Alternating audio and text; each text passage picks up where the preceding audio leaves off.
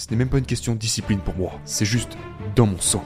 C'est pourquoi quand je me réveille, je n'y pense même pas. Je n'ai pas à me pousser. Je n'ai pas besoin de regarder une vidéo de motivation pour aller travailler. Je le fais, c'est tout. À ce stade, c'est juste programmé en moi. Et je ne pourrais pas m'imaginer une vie où je me réveillerai pas pour faire ça tous les jours. Et évidemment, le groupe d'amis dans lequel tu es influence ces choses. Donc le conseil que vous donneriez aux jeunes serait d'être très sélectif envers les personnes avec lesquelles vous passez du temps. Oui, extrêmement sélectif. Quand j'étais adolescent, je ne pouvais pas m'identifier à beaucoup de gens et je pensais juste que j'étais une bizarrerie de la nature.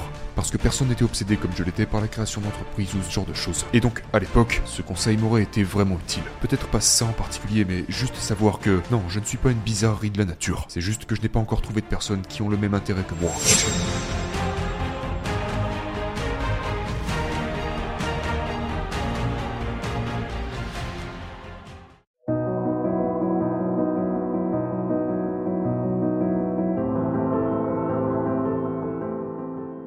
Permettez-moi de vous poser cette question ridicule. Depuis que vous êtes passé du statut de pauvre à celui de riche, bien que vous continuez à dépenser tout votre argent, est-ce que l'argent fait-il le bonheur? Comment l'argent a-t-il changé votre épanouissement et votre bonheur dans la vie? Est-ce que l'argent fait-il le bonheur? Euh... Non, je pense pas. Je veux dire, jusqu'à un certain point, oui. Mais une fois que vous pouvez prendre soin de votre santé, une fois que vous êtes à l'abri de toute forme de danger et que vous pouvez prendre soin de votre famille, après ça, non, ça ne vous rend pas plus heureux. Mais pour ces choses que je viens de citer, ouais, ça aide beaucoup. Genre, quand j'ai commencé à vraiment gagner de l'argent, l'une des premières choses que j'ai faites a été de mettre ma mère à la retraite. Et ça m'a apporté un immense bonheur. Vous voyez ce que je veux dire? Si mon frère avait une urgence médicale et qu'il ne peut pas se permettre de payer ses soins et que j'ai suffisamment d'argent pour le faire, cela m'apporterait énormément de bonheur. Vous voyez? Donc une fois que vous pouvez régler ces nécessités de base, disons que vous avez hypothétiquement plus d'un million de dollars, après ce palier, ce n'est vraiment plus aussi important. Genre, vous pouvez ajouter un zéro de plus, ou même passer de 10 millions à 100 millions de dollars, à partir de là, il n'y a plus aucune différence. Vous voulez dire qu'à partir de là, vous n'avez simplement plus aucune crainte à l'idée de dépenser de l'argent. Ouais, je veux dire, laissez-moi reformuler ça. Je suppose que ça pourrait être le cas pour certaines personnes du genre, si tu es vraiment... Je ne sais pas, si tu as passé toute ta vie à être obsédé par les voitures, ça t'apporterait probablement un peu de joie de pouvoir t'acheter une belle Lamborghini. Mais personnellement, je suis plus dans l'état d'esprit de d'un entrepreneur. Je suis quelqu'un qui est vraiment obsédé par la création d'entreprises. Pour moi, comme pour beaucoup de mes amis et personnes que je fréquente, ce qui nous rend heureux, c'est la victoire. C'est de créer des entreprises et, et de changer le monde. Je veux dire, c'est c'est juste amusant de pouvoir vous pencher sur un problème complexe et de vous réveiller tous les jours pour essayer de le résoudre. Cela vous apporte un semblant de mission à laquelle vous pouvez consacrer votre vie. Alors que avoir simplement de l'argent, ça n'a pas du tout la même saveur. Une question intéressante que j'aimerais vous poser, plus sur le côté psychologique cette fois. Parce que maintenant vous êtes, vous êtes devenu riche et que une partie de votre travail consiste à distribuer beaucoup d'argent. Avez-vous du mal à trouver des personnes de confiance? C'est une bonne question. Est-ce que maintenant les gens vous voient-ils comme une source d'argent plutôt que comme un autre être humain? C'est c'est bizarre parce que on pourrait penser que c'est le cas, mais mais j'ai l'impression que je sais aussi quels sont les bons endroits où chercher. Mais ouais, si j'entrais n'importe où et que j'essayais de devenir ami avec 10 personnes au hasard, je pense que ce serait le cas, bien sûr.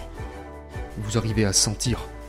Oh ouais, si la personne en face de vous a de bonnes intentions ou pas, si rapidement. Ouais, c'est c'est tellement évident. Et je ne veux surtout pas généraliser, mais honnêtement, beaucoup de mes amis proches, même mes amis que vous pouvez voir sur mes vidéos, je les connaissais bien avant que ça prenne cette ampleur. Donc, je pense que ce détail a son importance. Peut-être que c'est... Je ne sais pas, je n'y ai jamais vraiment réfléchi. Mais peut-être que c'est la raison pour laquelle je traîne avec beaucoup de ces gens que je connaissais avant de devenir célèbre. Parce que c'est beaucoup plus facile. Une chose aussi dont vous prenez conscience quand vous devenez riche, pas forcément plus riche, mais plus célèbre, une chose que je croyais avant, en grimpant l'échelle de YouTube et en devenant de plus en plus grand, je pensais qu'il y aurait des tonnes de gens comme moi, des gens qui auraient cette approche kamikaze comme je l'ai pour construire leur business, où vous mettez tout votre argent, tout votre temps, toute votre énergie, vous posez tout ce que vous avez, et vous êtes là genre, fuck it, ça, ça marche, ou je suis mort. Et je pensais qu'il y aurait des centaines de gens comme ça, et il n'y en a pas, il n'y en a pas. Je veux dire, il y en a peut-être un ou deux, et je parle avec ces enfoirés tous les jours et j'en deviens malade et fatigué. Mais j'adore parler avec eux. Euh, mais c'est hyper intéressant parce qu'à chaque fois que j'atteignais un niveau genre, quand j'ai passé la barre du million d'abonnés, je me disais ok très bien, où sont tous ces types avec un million d'abonnés qui fonctionnent comme ça? Où sont ces psychopathes? Et puis tu te rends compte que, ouais, les gens deviennent conservateurs quand ils atteignent, quand ils atteignent ces niveaux, surtout quand ils prennent de l'ampleur. Ouais. Et vous savez, genre, à 20 millions ou 30 millions d'abonnés, c'est comme à chaque nouvelle étape, je me sentais genre de, de plus en plus seul pour être honnête. Vous, vous savez, vous savez, et je sais que ça sonne cliché, qu'on entend ça dans les films et vous vous dites non, c'est pas comme ça que ça marche. Sauf que si, c'est vraiment comme ça. Il n'y a pas beaucoup de gens qui sont prêts à poser tout ce qu'ils ont sur la table, puis se lancer à fond et être obsédés par la réalisation des meilleures putains de vidéos chaque jour de leur vie. Genre, ils sont vraiment durs à trouver. Et être capable de, de tout sacrifier pour chaque vidéo et réinvestir 100% de l'argent qu'ils gagnent. Ouais, ou alors les gens qui le font sont juste à une petite échelle.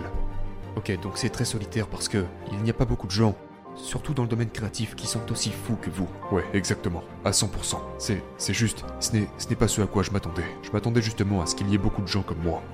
Mais eh bien, je suppose qu'Elon Musk qu'on a reçu ici est un peu comme toi dans ce sens, dans un domaine différent. Ouais, exactement.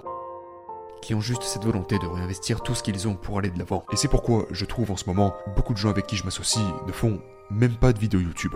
Ils sont là, genre, ils ont une chaîne, mais je m'éloigne de plus en plus des, des créateurs de contenu et je me tourne plutôt vers. Je, je suis juste à la recherche de ces autres personnes qui, partagent juste un peu de tout ça pour, pour que je ne me sente pas toujours comme un fou. Genre, vous voyez ce que je veux dire? Des gens avec qui je peux juste me sentir normal. Et généralement, ce sont des gens qui ont tendance à faire des choses complètement hors du commun. Mais vous savez, ils aiment ça. Je trouve que c'est vraiment inspirant. C'est comme la phrase de Bukowski qui dit Trouve ce que tu aimes et laisse-le te tuer. Ça revient vraiment tout investir dans la chose que vous aimez. Et c'est comme ça qu'on arrive à vraiment créer des choses spéciales. Et c'est aussi la façon de vivre pleinement sa vie. Ouais, mais le truc c'est qu'il faut faire attention quand on donne ce conseil parce que il y a, genre, des bodybuilders qui disent Trouve cette discipline, va à la salle. Mais je dirais qu'à propos de ces gens, ce n'est même pas une question de discipline. Ils aiment simplement l'haltérophilie. Parce qu'il y a des gens qui sont musclés, mais qui ne gagnent pas beaucoup d'argent ou ne dirigent pas une entreprise. Je veux dire, s'ils étaient aussi disciplinés, ils feraient juste la même chose dans tous les domaines de leur vie. Et puis il y a des gens comme moi, qui, à un niveau extrême, adorent créer des entreprises, d'accord? Ce n'est même pas une question de discipline pour moi, c'est juste dans mon sang. C'est pourquoi quand je me réveille, je n'y pense même pas. Je n'ai pas à me pousser. Je n'ai pas besoin de regarder une vidéo de motivation pour aller travailler. Je le fais, c'est tout. À ce stade, c'est juste programmé en moi. Et je ne pourrais pas m'imaginer une vie où je me réveillerais pas pour faire ça tous les jours. Euh... Mais je pense que c'est en partie dû à la génétique euh, et à la façon dont on est câblé. Non pas que ça ne puisse pas être développé ou enseigné, et évidemment le groupe d'amis dans lequel tu es influence ces choses. Et avec le temps, je pense qu'on peut changer. Mais je ne pense pas que qui que ce soit puisse appuyer sur un bouton et commencer à adopter cette approche kamikaze dans la construction de son entreprise. Tout comme beaucoup de gens essayent d'appuyer sur un bouton et commencer le bodybuilding, et puis finissent par abandonner la plupart du temps. Je pense que ce n'est pas câblé en eux. Eh bien, je pense tout de même que beaucoup d'entre nous ont la capacité de faire ça dans au moins un domaine. Si tu t'entoures de personnes partageant les mêmes idées et que tu le fais progressivement au fil du temps, c'est possible. Mais je pense que si tu essayes de le faire à la dure, tu vas simplement finir par péter un câble. Vous êtes-vous déjà inquiété à propos de votre santé mentale? Avez-vous déjà pris des mesures pour la protéger? Pour Ouais, sur du long terme, pour vous assurer d'avoir la force mentale de continuer? Oui, bizarrement, la meilleure chose que j'ai pu faire pour ma santé mentale a été de céder à ma nature innée quand il est question de travail. Et genre, ce qui me déprime le plus, c'est quand j'essaye de la restreindre. À me dire des trucs du genre, je ne travaille pas le week-end ou je ne travaillerai pas ce jour-là. Ce qui me convient le mieux, c'est de travailler quand j'en ai envie, et puis de ne pas travailler quand je n'en ai pas envie. Et de, de n'avoir aucune contrainte. Genre, il y a des nuits où j'ai simplement pas envie de dormir. Et du coup, pour une raison ou pour une autre, je me sens obligé de travailler toute la nuit. Je veux dire, peu importe. Fais-le, c'est tout. Fais ce que t'as envie de faire. C'est ce que je dis à mon cerveau. Euh, et puis, je me laisse embarquer par ça. C'est là que je me sens le plus heureux. Et, et puis, euh, vous savez, c'est typiquement genre. Genre, et, et quand je suis vraiment en mode travail acharné, ça peut durer genre 7 ou 8 jours non-stop. Vas-y, vas-y, vas-y. Et puis à un moment, je réalise, oh, je crois que j'ai besoin de me reposer. Et puis je vais me taper une saison entière d'animé. Le truc, c'est que les gens vous diront, ne travaille pas le week-end ou ne fais pas ça ou etc etc. Ils vous donneront toutes ces contraintes. Mais pour moi, et je sais que ce n'est pas conventionnel, mais je me laisse simplement guider par ma conscience.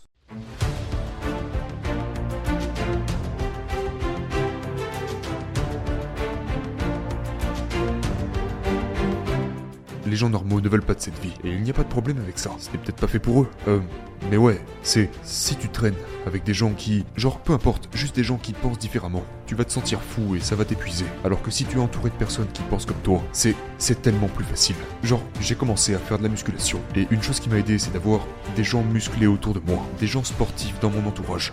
Parce qu'ils mangent forcément plus sainement.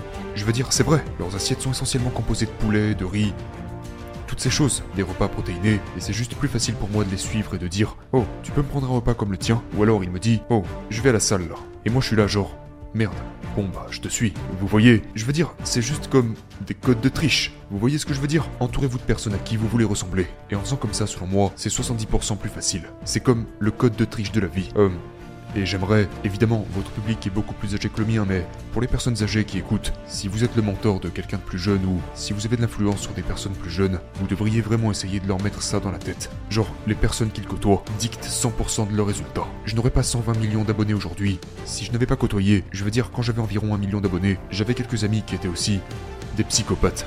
Maintenant, je les ai dépassés, mais à l'époque, c'était formidable. Et je ne serais pas là où je suis aujourd'hui si je n'avais pas côtoyé ces gens à l'époque. Et juste tout au long de ma vie, tous les amis avec qui j'ai traîné ont eu un impact considérable sur qui je suis aujourd'hui. Si je ne les avais pas connus, j'aurais probablement 80 millions d'abonnés en moins. Donc le conseil que vous donneriez aux jeunes serait d'être très sélectif envers les personnes avec lesquelles vous passez du temps. Oui, extrêmement sélectif. Quand j'étais adolescent, je ne pouvais pas m'identifier à beaucoup de gens. Et je pensais juste que j'étais une bizarrerie de la nature parce que personne n'était obsédé comme je l'étais par la création d'entreprises ou ce genre de choses. Et donc, à l'époque, ce conseil m'aurait été vraiment utile. Peut-être pas ça en particulier, mais juste savoir que non, je ne suis pas une bizarrerie de la nature. C'est juste que je n'ai pas encore trouvé de personnes qui ont le même intérêt que moi.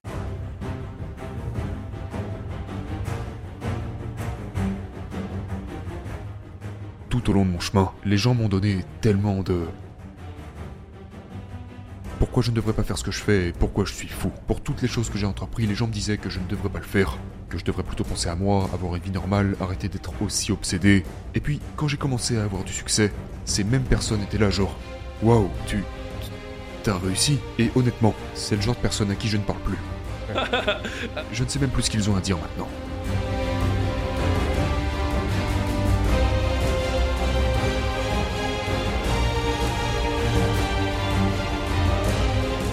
Quel rôle, Jimmy, l'amour joue-t-il dans la condition humaine? Je pense... Hmm, quel rôle? Eh bien, le gros problème c'est que l'amour peut être effrayant, parce que nous parlons de l'humain avec lequel vous allez passer le plus de temps dans votre vie. Vous savez, et donc, si on projette cela sur 50 ans, ça peut être soit un handicap, soit un atout. Ça doit être quelqu'un qui vous rend meilleur. Personnellement, je ne peux vraiment pas aimer quelqu'un qui ne me rend pas meilleur, parce que sinon, c'est défavorable pour tout le temps que j'ai passé à construire des choses dans ma vie.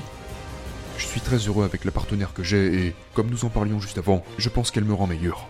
Il y a beaucoup de choses positives que j'ai remarquées à propos de notre relation. Même des choses aussi simples que le fait que j'ai du mal à mettre mon cerveau sur veille la nuit parce que je pense à toutes les entreprises et comment on pourrait faire mieux et ou n'importe quelle chose bizarre que je peux avoir en tête, mais vous savez, juste discuter avec elle et passer du temps avec elle, ça m'aide en fait à mettre en quelque sorte mon cerveau sur pause et à me détendre. Ou encore, il, y a juste une tonne de petites choses comme ça que j'ai remarqué qui sont positives, surtout quand on les cherche vraiment, et qui sont faciles à ignorer si on ne les cherche pas. Euh, et donc, pour moi, oui, j'ai une partenaire que je trouve très belle, très intelligente, qui me rend meilleur, qui me pousse constamment, qui est d'accord pour que je travaille dur, qui me rend plus intelligent, et juste toutes ces choses différentes qui, je pense que, pour moi, l'amour fait de moi une meilleure personne. Vous voyez ce que je veux dire? Ce qui fait que je l'aime encore plus. Est-ce que ça a du sens pour vous?